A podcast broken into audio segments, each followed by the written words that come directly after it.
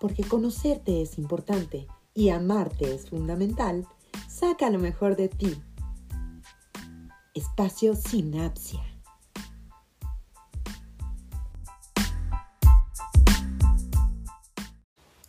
Hola, ¿qué tal? Te doy la más cordial bienvenida. Mi nombre es Bárbara Barquín y ya estamos aquí en tu espacio, Espacio Sinapsia. Hoy vamos a platicar nada más y nada menos que de la palabra culpa. ¿En qué momentos que nosotros podemos llegar a sentirnos culpables? ¿Por qué cargamos con la culpa? ¿Qué es la culpa? ¿Por qué nosotros culpamos a los demás? Y algunos tips para deshacernos de ella. No te vayas, comenzamos.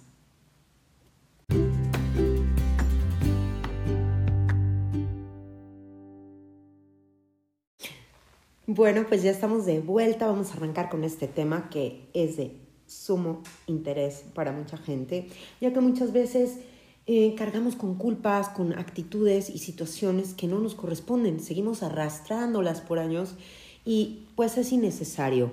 Muchas veces nos sentimos muy tristes por situaciones que ya no podemos modificar, por cuestiones que inclusive no tienen ni siquiera que ver con nosotros. Entonces, bueno, vamos a conocer primeramente la definición de culpa.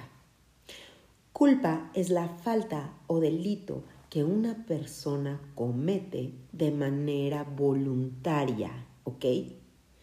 Digo, hay patrones en los que muchas veces actuamos de manera inconsciente, pero generalmente la culpa está em, llevada a cabo con dolo, ¿saben? Para manipular.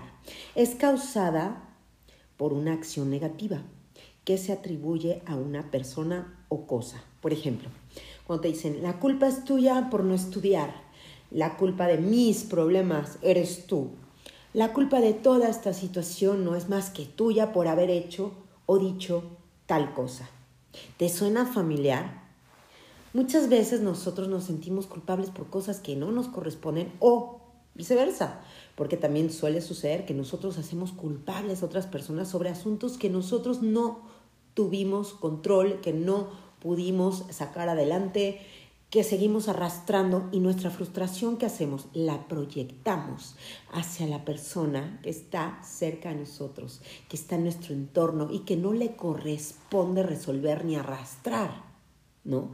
Entonces, bueno, vamos a seguir platicando sobre este tema, vamos a empezar a hablar sobre algunos puntos que yo veo que voy a compartir con ustedes y bueno, finalmente veremos algún tipo de tips que nos ayuden para no sentir esta emoción tan desagradable y evitar hacerle sentir a otra persona esta emoción.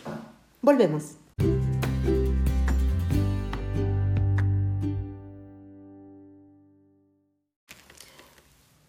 Ok, nosotros vamos a tratar de analizar nuestras actitudes, nuestras conductas, las situaciones que muchas veces nos crean conflicto con otra persona o con nosotros mismos, ¿ok?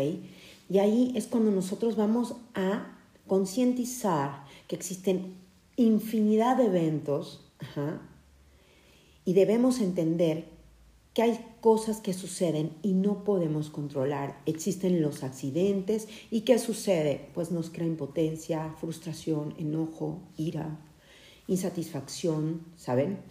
Entonces tenemos que empezar a aprender que hay situaciones que no están bajo nuestro control, ¿ok? Entonces, por ejemplo, mucha gente, si se sufre un accidente, por ejemplo, automovilístico, ha habido casos en que la persona fallece, el copiloto fallece o el conductor y la otra persona no. ¿Qué pasa en estos casos? Pues se siente culpa, ¿no? El sobreviviente sufre ese, esa culpa, ese sentimiento, esa emoción negativa que lo desvaloriza y que lo hace sentir menos porque dice, no es justo que la persona que haya ido conmigo en ese accidente haya muerto y yo no. Entonces, desde ahí, por ejemplo, podemos ver que se arrastran culpas que no son necesarias. Yo sé que es un proceso de duelo, es un proceso de cambio, pero son situaciones en las que nosotros no tenemos control. Otra situación en la que podemos llegar a sentir culpa es cuando nosotros eh, cometemos algún error y tomamos em, esa parte asertiva de introspección y de reflexión de emociones, donde nosotros empezamos a valorar esas experiencias, a evaluar nuestras conductas y a ver que nos equivocamos. Desgraciadamente muchas veces el orgullo no nos permite disculparnos o no nos permite aceptar que nos equivocamos. Pero conocemos que nos equivocamos, que a lo mejor le hablamos mal a alguien o que a lo mejor actuamos de una manera incorrecta. Entonces ahí llegamos a sentir culpa. Otro de los factores que luego nos hace sentir culpa es esa parte de emoción relacionada a la vergüenza. Nos sentimos culpables por no estar ah, a lo mejor como están nuestros amigos, nuestros pares. Esto hablo más que nada enfocado a la parte de los adolescentes, ¿no? De sentirse culpables porque, porque a lo mejor no tienen el nivel cultural, socioeconómico que sus pares, que no tienen la apariencia, a lo mejor no están tan delgados o no están tan fornidos o a lo mejor no tienen las mismas oportunidades, ¿no? Y ahí se empieza a desarrollar ese sentimiento de culpa, esa emoción de vergüenza o tristeza que es innecesaria. Por eso es muy importante que platiquemos con nuestros hijos y que llevemos a cabo una comunicación constante y clara con ellos. No se vayan. Volvemos.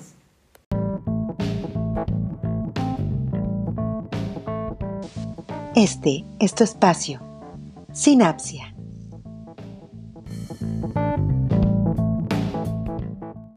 Bueno, pues ya estamos de regreso. Y bueno, es importante conocer también que la culpa la existe tanto productiva como improductiva. Vamos a ver qué diferencia hay entre estas dos. La culpa productiva es cuando nosotros a lo mejor em, tenemos una actitud errónea con alguna persona, tenemos una mala comunicación, una mala experiencia, y es cuando esa parte de proceso que nos permitimos a nosotros mismos, que se llama introspección, que nos ayuda a evaluar nuestras conductas y a reconocer que nos hemos equivocado, nos puede ayudar a crecer, a madurar. Cuando aceptamos nuestra responsabilidad, nuestras consecuencias, cuando reconocemos en nuestra persona la falta de asertividad y cuando ofendemos a otra persona y nosotros estamos nivelando esa brújula moral y conductual que debemos de tener equilibrada para evitar sentirnos culpables o hacer sentir culpable a otra persona. La culpa improductiva es cuando sentimos culpa por nada, sí, por nada de, por, por nada que hacemos. Cuando, cuando no necesitas esa reflexión realmente, esa introspección de evaluar si te equivocaste o no te equivocaste. O sea, es, son esas acciones, ¿no? Que pueden dañar el valor y la autoestima de una persona. ¿Ok? Es cuando, por ejemplo, vas a una fiesta, ¿no? Y tu amiga bebe demasiado, insistes en que se regrese contigo, pero no quiere aceptar la situación, se quiere quedar con otros amigos otro rato y ella ya no está en facultades como para manejar o como para tomar buenas decisiones, ¿no? Entonces, ¿qué pasa? Tú tienes que regresar porque tal vez al día siguiente tienes que trabajar temprano, no quieres desvelarte, ya te sientes cansada, lo que sea. Y de repente pasa algo que está fuera de tu control. Ajá. Y dices, es que esto sucedió porque yo la dejé. Me siento culpable de esa situación porque si se hubiera regresado conmigo, no hubiera sucedido tal situación, ¿no? Y entonces, ¿qué pasa? Se vuelve una culpa improductiva, ¿ok? Es esa culpa de la que tú te haces cargo, volvemos a lo mismo, por una situación que no estuvo en tus manos, ¿ok? Entonces, bueno, cuando nosotros, por ejemplo, reprobamos un examen por no estudiar, estamos haciendo que esa culpa sea productiva porque estamos reconociendo.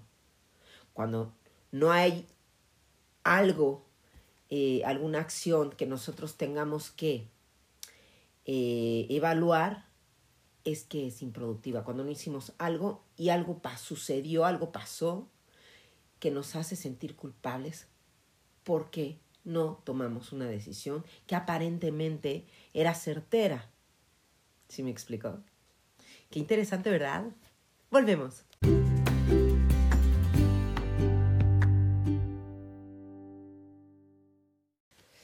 Bueno, pues después de todas estas cosas que estamos evaluando, es importante aclarar el motivo de culpa que estamos sintiendo. Vamos a buscar la causa de ese sentimiento que nosotros reconocemos como culpa, ¿ok? Empezar a hacer esa evaluación de ver qué nos genera ese sentimiento, si alguna persona lo genera, si nuestros pensamientos, si estamos eh, corrigiendo eh, nuestra brújula, como lo mencioné. Y entonces, bueno, aceptarla, aceptarla. Si la vamos a aceptar, ok, no puedes cambiar el pasado. Debemos de ser conscientes y reconocer, ¿no?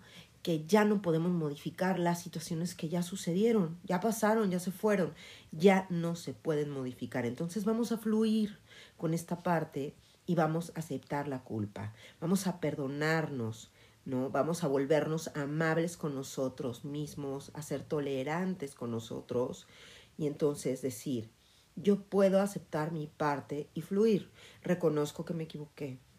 Voy a nivelar esa parte que necesito liberar, modular, para que yo me sienta tranquilo y no me sienta abrumado cargando situaciones que no son necesarias, aunque yo me haya equivocado. Yo me amo y me debo a mí, a mi presente. No finjas o no actúes por tratar de quedar bien con alguien.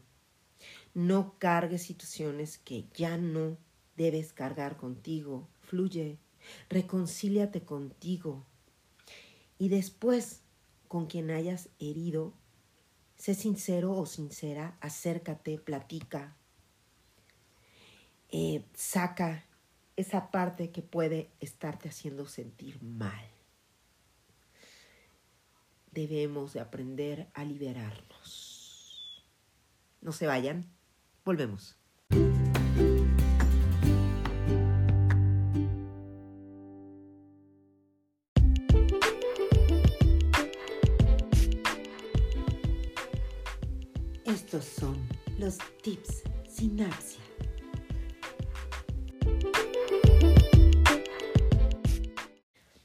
Ya aquí seguimos pensando, meditando, aclarando, ¿ok?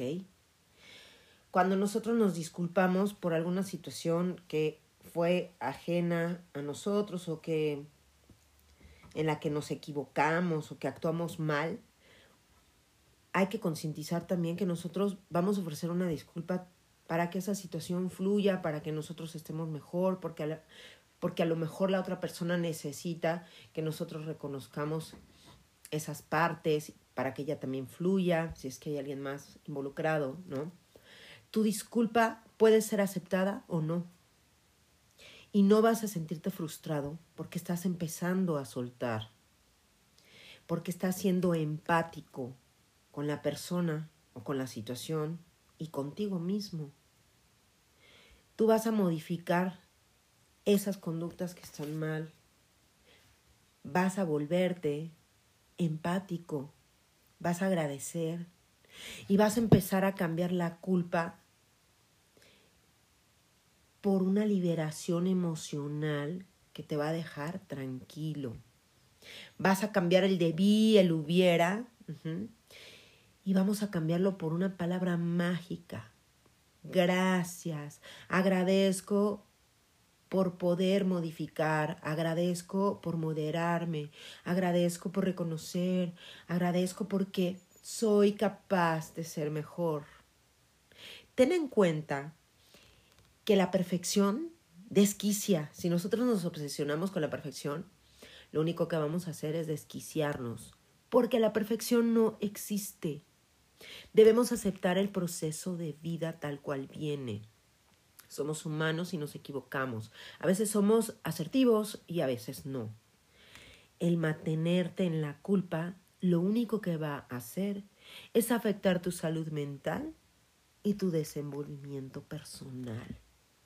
O sea que ámate, evita esa situación y esa emoción negativa llamada culpa, porque es un lastre innecesario en nuestra vida. No te vayas, regresamos.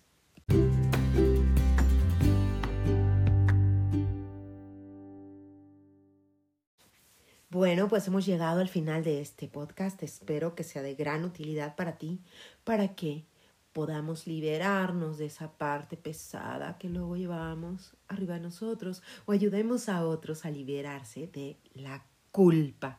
Qué palabra tan desagradable. Quitémosla de nuestra vida, liberémonos, seamos agradecidos, amémonos y ayudemos a los demás a amarse.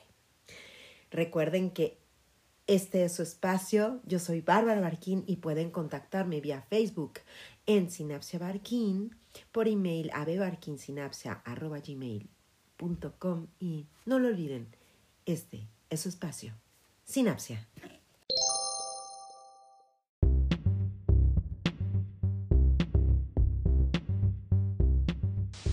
Este es tu espacio. Sinapsia.